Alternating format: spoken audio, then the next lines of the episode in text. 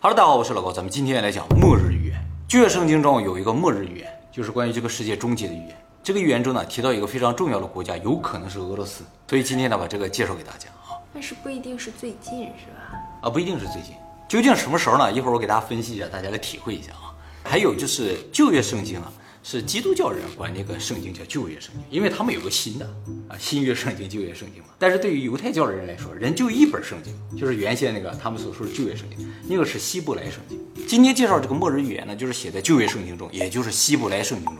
那么希伯来圣经啊，内容整体分为三个部分啊。第一个部分呢叫妥拉，也就是摩西五经，是犹太教的法律。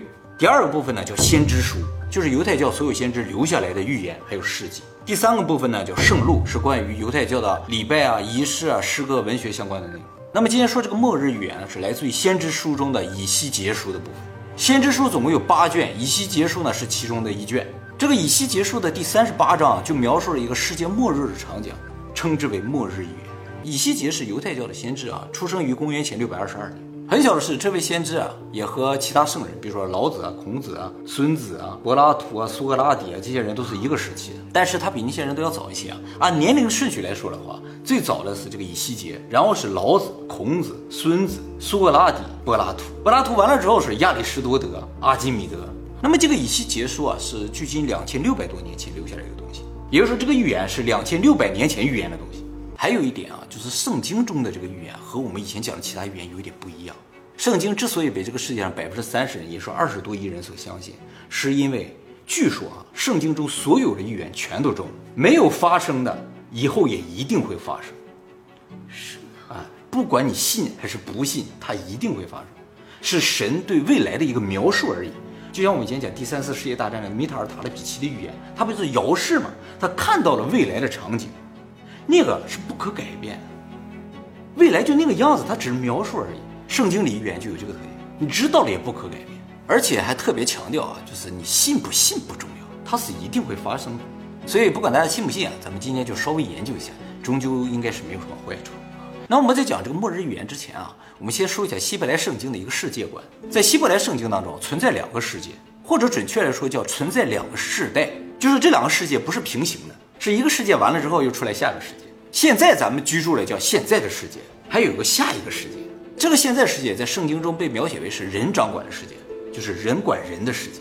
而圣经中说啊，人管人的世界呢是不会永久持续下去的，它会有一个终结之日，在那天它就结束了，就是世界末日。这个世界末日到来之后呢，就会进入下一个世界，而下一个世界呢是由弥赛亚所掌管的。弥赛亚就是救世主，是上帝派下来呢拯救人类的这么一个存在。也就是说，按照圣经的说法了，我们现在这个世界会在未来某一个时点发生更迭。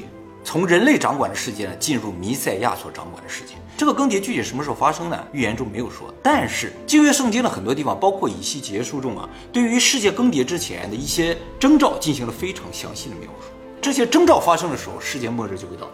那么这些征兆整体来说，就是说世界末日来临之前啊，会有一股非常强大的力量阻止这个世界末日的到来。那就是说不会末日呃，不不不，世界末日啊是历史潮流的方向，它是一定会发生的。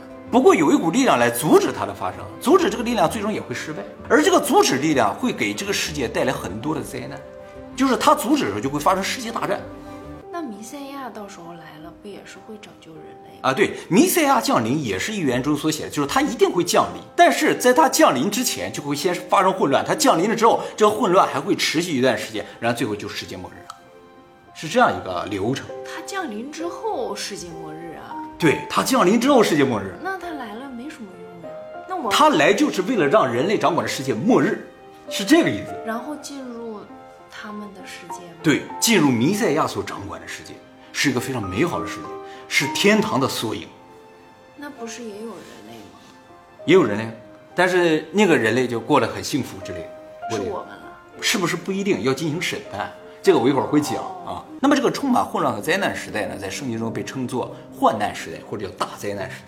这个大灾难时代啊，时间长达七年，七年后世界末日就会到来。所以世界末日征兆是出现在世界末日七年之前，出现征兆进入混乱七年啊末日。那么这些征兆的描述是分散在圣经的各个章节之中的啊。最重要的也是最明显的一个事情呢，写在了这个以西结书的第三十八章之中。大家注意，这些征兆并不是说出现一个世界就会末日，而是这些征兆要全部出现，全部发生，世界末日才会发生。啊，反过来说，只要有一个没有出现，这个世界末日就不会到来。会到来，就是还没到。哎，对，需要所有的征兆全部出现。